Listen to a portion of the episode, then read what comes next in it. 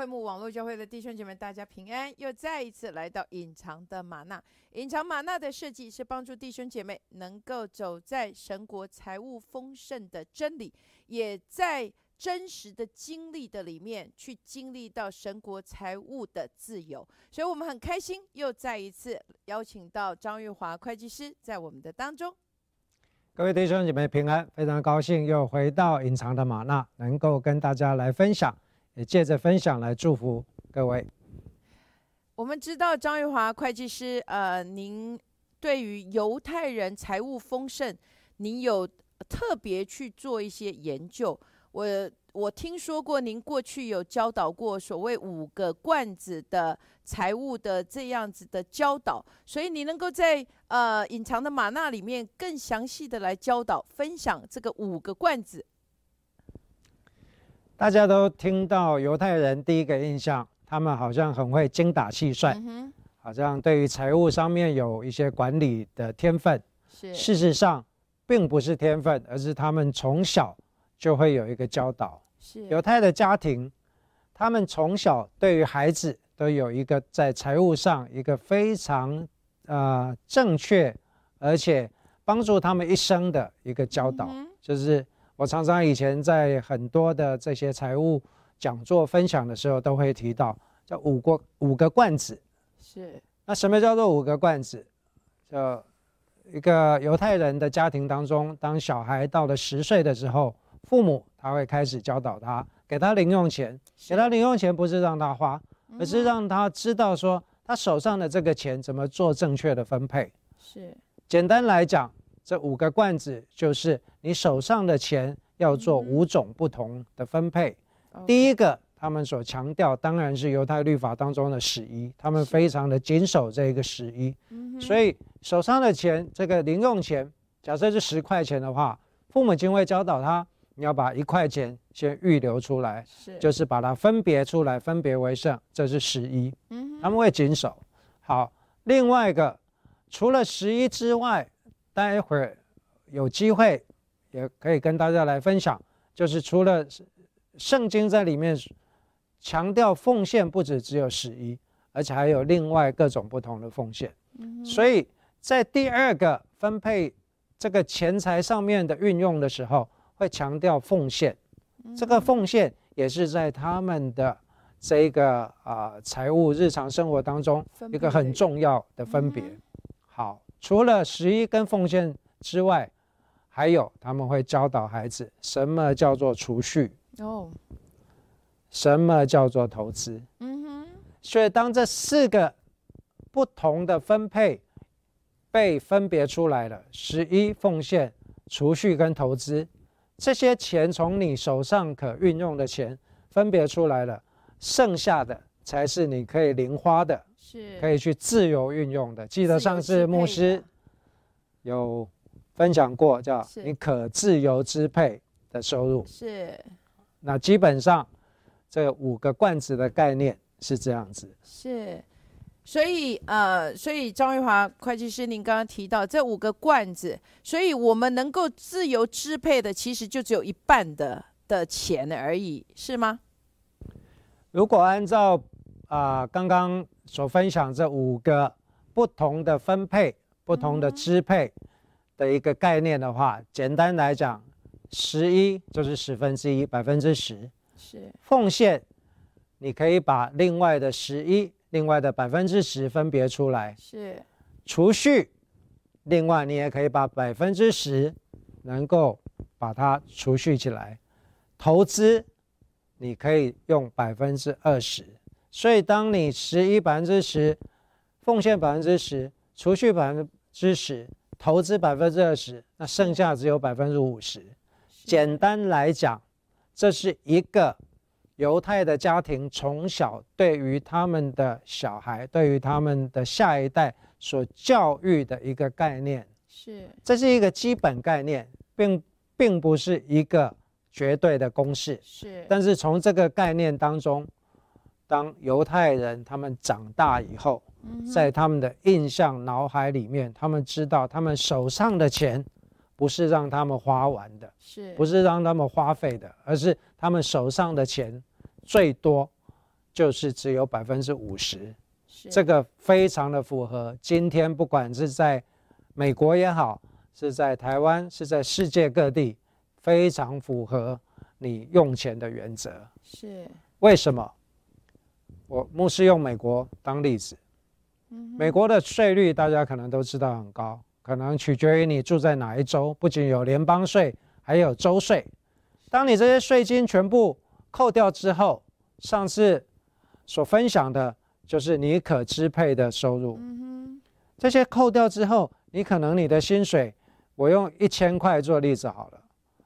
你是一千块的薪水，可是你可支配的收入扣掉税金，你可能剩下七百块，跟剩下六百块。是那剩下七百块，剩下六百块，你要怎么再做其他刚刚所分享的这样各种不同？你又要遵守十一，又要奉献，又要储蓄，又要投资，所以你在自己的花费，就像上次所分享，你一定要过一个什么温柔的财务的生活。是阿曼这些在犹太的家庭，他们从小在他们潜移默化，而且日常生活的练习的当中，就已经活出来了。是。我相信华人也有这样子的一个传统，是。也有这样子的一个可行的习惯，是。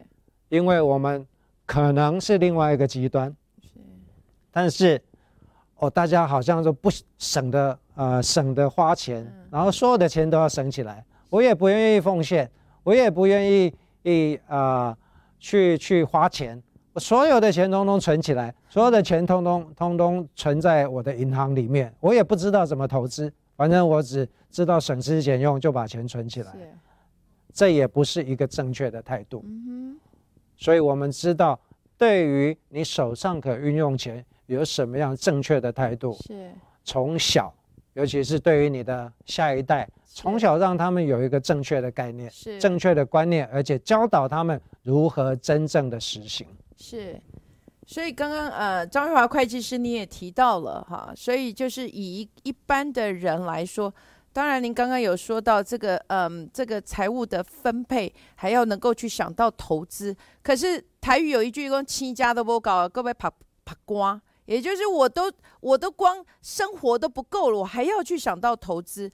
那如果在这四个、这五个罐子的里面，您有什么样特别的建议吗？譬如像说我该优先来做些什么，或者我的亲家不高啊，那我在有限的这个这个钱的里面，怎么来做分配？好，再一次再跟大家来强调，这个是从小建立对于金钱运用花费的习惯。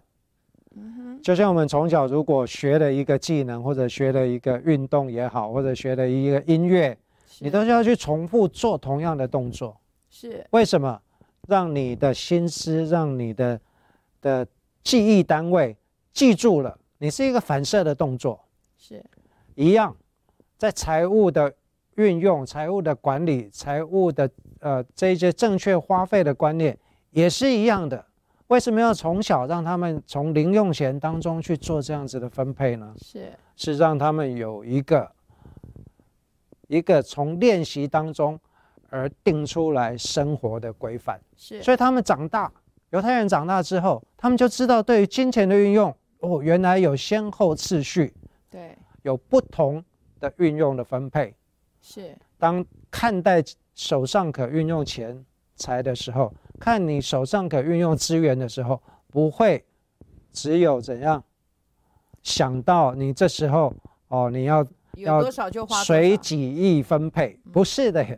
嗯圣经里面有一句话说：“随己意行自己的事”，不是这个意思的，而是当你在这样有规律，从小有规律对金钱的花费的次序、花费的先后次序有一个正确的概念之后，长大你就能够很好的运用。刚刚提到，如果你的收入都已经生活花费都不够了，你怎么去做投资？对，你要有投资的概念在里面，不是说我生活的花费都不够了，我怎么去做投资？这些分享是让你知道说，你手上可运用的钱的里面，你要把投资这个概念放进去，而不是说我花完了我都不够了，然后我为什么还要再投资？而是说你要用一个反向的方面来思考。嗯，我手上可运用这些钱，我可不可以有一部分来做来投资？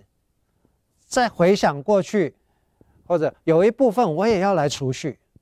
从这个角度回过去想，那我可生活运用的钱是不是足够了？我是不是不需要花其他啊额外？所谓的，呃，比较奢侈，或者是说比较说随己意啊，我就是喜欢每一天买一杯那个波霸奶茶，每一杯每一天一定要喝一杯 Starbucks 咖啡。嗯哼，不尽然，因为你从另外一个角度，如果你把投资、你把储蓄、你把奉献、你把十一当做是优先次序的话，那花费你就可以衡量了。而不是你把花费放在你的优先次序的第一位。嗯哼。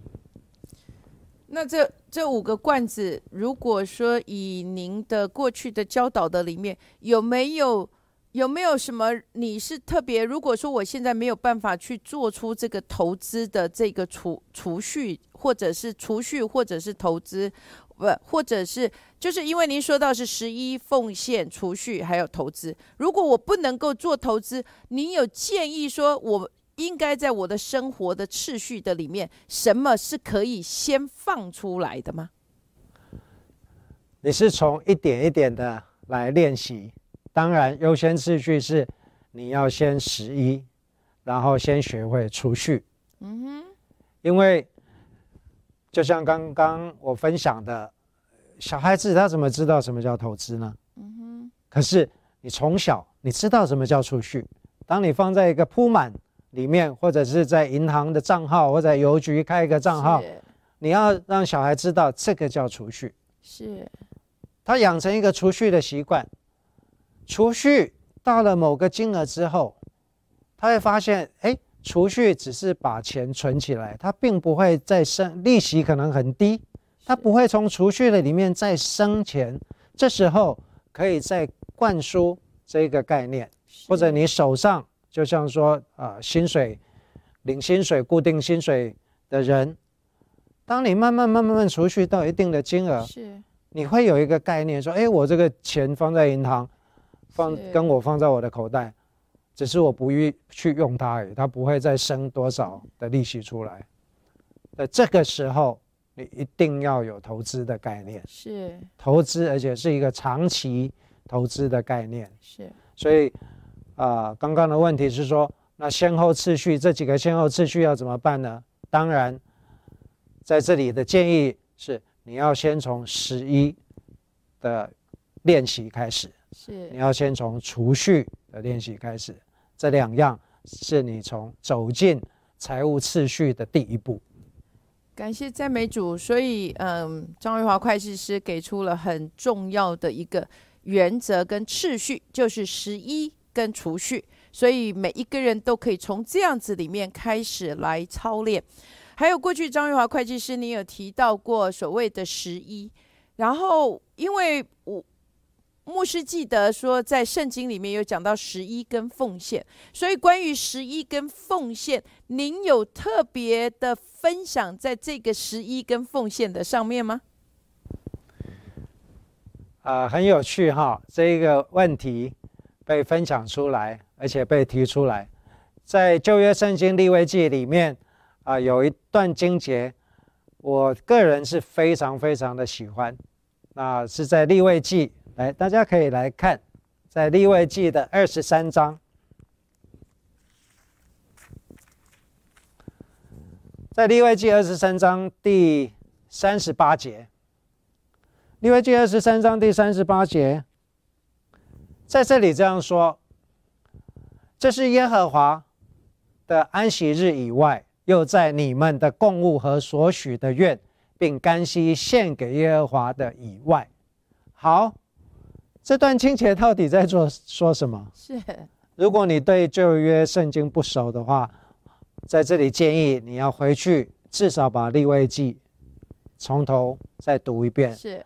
至少把二十三章第二十三章从头开始读，因为二十三章立位记二十三章从一开始是在讲节期的奉献，是。好。虽然这个是犹太的律法，虽然这个是在旧约，那有些人会问说，那我们现在是不是要要遵守犹太的律法，遵守旧约，并不尽然是这样。我们知道旧约是影儿，影儿就是有实体反映出来。嗯在属灵的意义就是这些旧约的律法里面是有神的原则的教导。的精神在里面的，是的，所以，我们从旧约的律法里面要去看到，到底神原始心意这个律法的精神到底是什么？就在这一段经节，非常有趣的东西被显明出来。是，这是说，如果你读英文的话，他的意思说，除了在安息日的奉献，我们可以把它讲，把它啊归类成这个，就是在讲十一。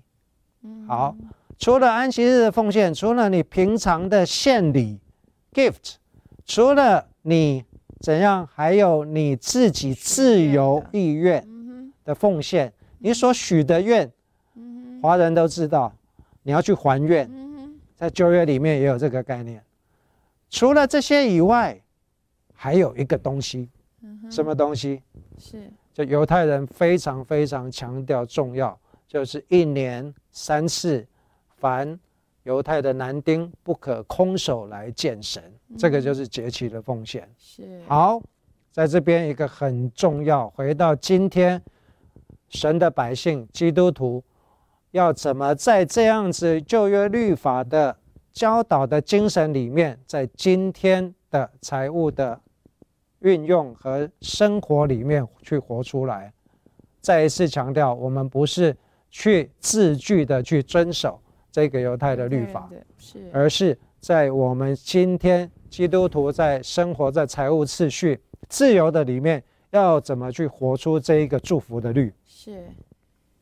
我们今天很谢谢张瑞华会计师在我们的当中所带来这个五种，嗯，这个罐子就是财务的支配。的原则在我们的当中，我们也期待下一次他能够在我们的当中做更详细关于呃奉献的概念，他能够更精辟的给我们许多的原则的分享。所以，愿意弟兄姐妹继续锁定我们隐藏的玛纳，我们下个星期再见。张瑞华会计师已经提到了所谓的节期奉献，所以根据节期的奉献，您有特别的分享或者更细节了来教导弟兄姐妹什么是节期的奉献，我们怎么来做节期的奉献？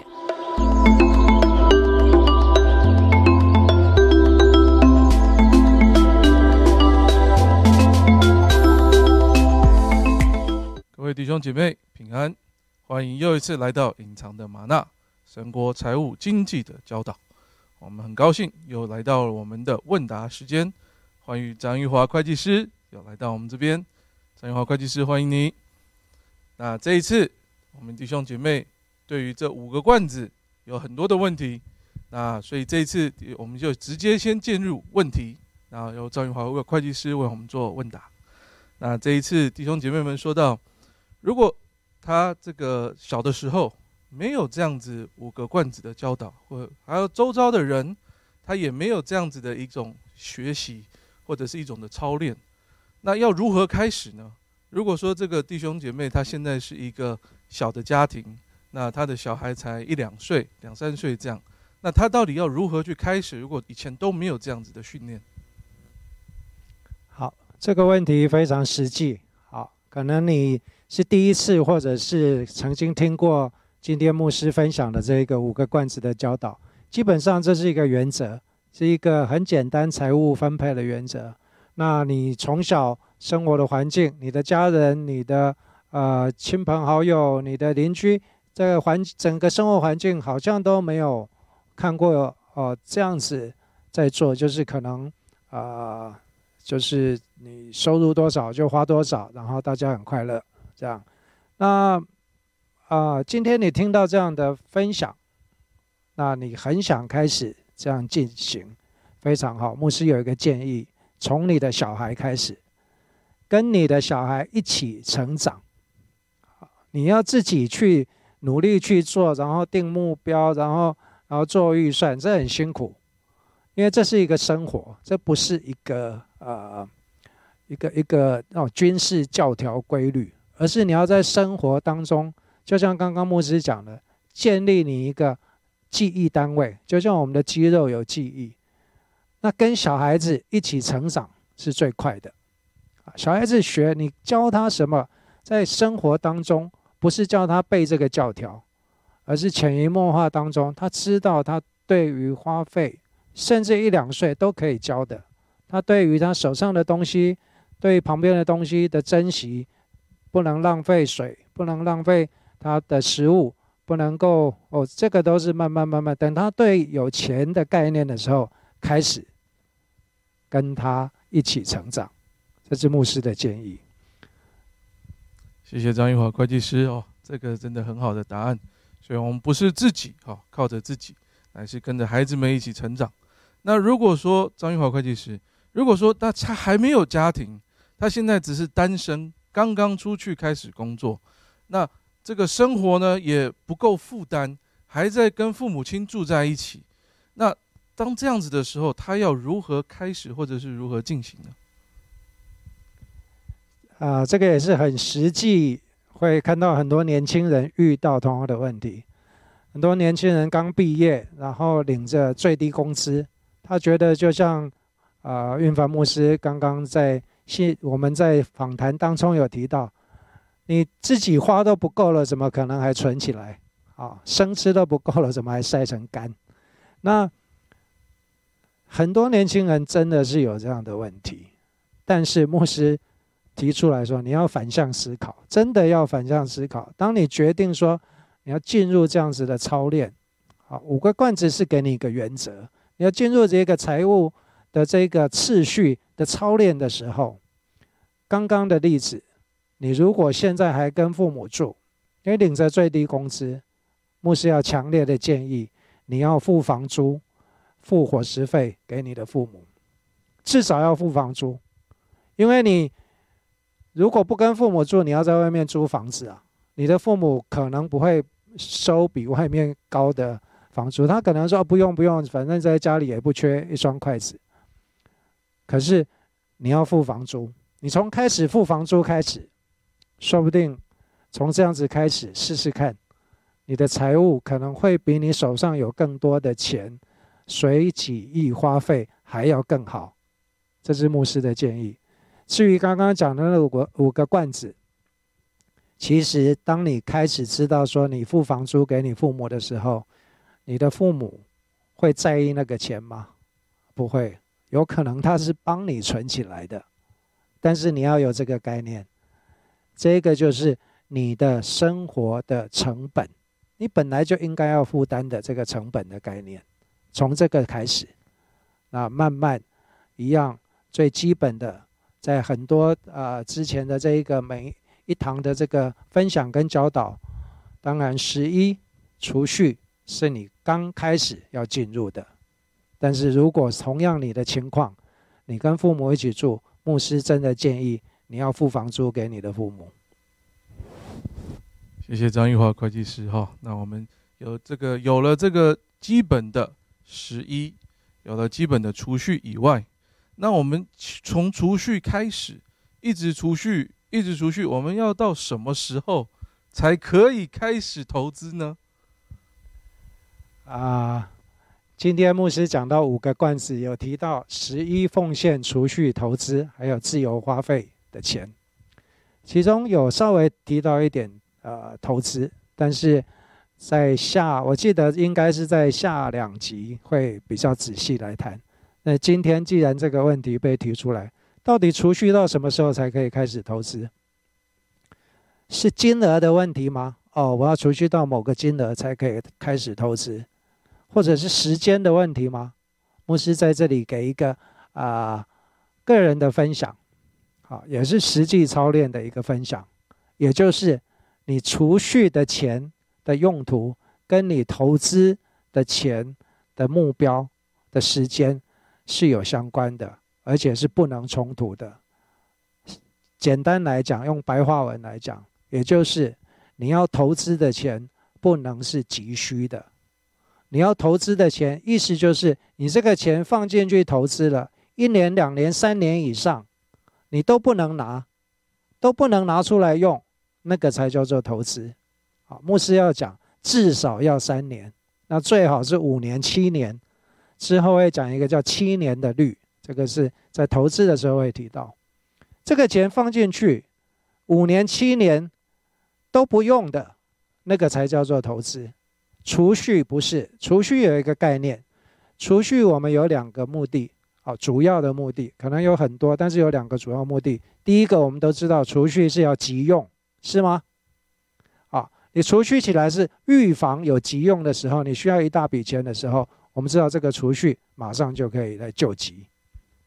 第二个储蓄就是。你已经知道，预知你已经知道要有这样的花费，你先把它存起来，这是在我记得好像前几集有讲，你知道说，哎，我明年我房子要装修，或者是说我预预备要买啊一套新的家具，那我先把钱存起来，这个是你已经知道储蓄，这个是已经要要啊预备要花了。那在美国很很呃普遍，牧师也也也是这样做。我会存一笔钱，怎样预备缴税，是吗？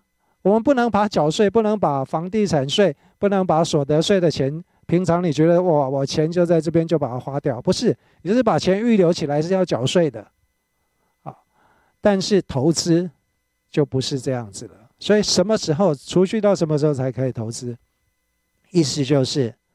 不是什么时候，而是这一笔钱你都不用了，三年五年都不会去碰，不会去用，甚至七年好以上都不会去用，这个才是在投资，运用在投资的上面。